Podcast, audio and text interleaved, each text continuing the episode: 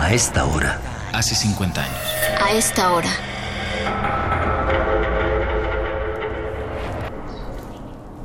Tomé las fotos de la entrevista y me fui al periódico a entregar material.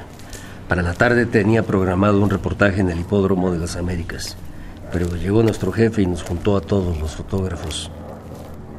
Los compañeros reporteros decían que había algo raro alrededor del mitin de Tlatelolco. Era demasiada la presencia de ejército y policía. Pero hubo un dato que encendió las alertas. En los hospitales estaban avisando que si llegaban heridos de bala no los atendieran. Eran órdenes de la defensa, que fueran remitidos a ambulancias del ejército que iban a estar ahí esperando fuera de cada uno de los hospitales, que ellos se iban a encargar de las curaciones. Nuestro jefe fue muy claro que la asignación del mitin de Tlatelolco era voluntaria.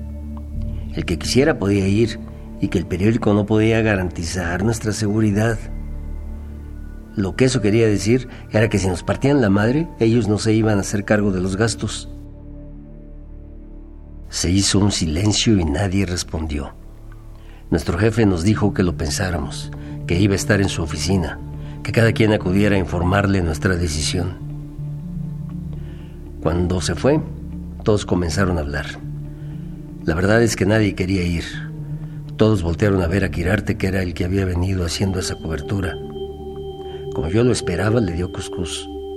Decía que ya había arriesgado mucho, que varias veces había estado a punto de que le pasara algo, que una vez le zumbó una bala cerca de la cabeza, que le habían tocado macanazos en las costillas. Irán Gutiérrez, un compañero de deportes, se atacó de la risa. Se burló de él, le dijo cosas hirientes. Lo único que no le dijo fue cobarde. El chino Soto sacó a Irán de la oficina y mejor se lo llevó. Quirarte se mantuvo en su dicho y dijo que no iba a ir. ¿Qué hacer? El mitin era a partir de las 5 y eran alrededor de las 3 de la tarde. Tenía que tomar una decisión.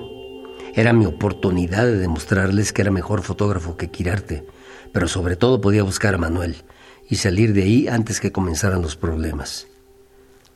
Salí a comer algo, entré en la cantina y me dirigí a la barra. Me aventé dos farolazos de tequila de un trancazo. Me atraganté unos sopes de chorizo con papas. Voy camino al periódico. La calle está extraña, como que hay menos gente que de costumbre. Hay un silencio. Entro al periódico, muchas caras largas, muchos teléfonos sonando. Jefe, ¿puedo pasar? Quería decirle que puede contar conmigo para ir a Tlatelolco. A esta hora. Hace 50 años. A esta hora.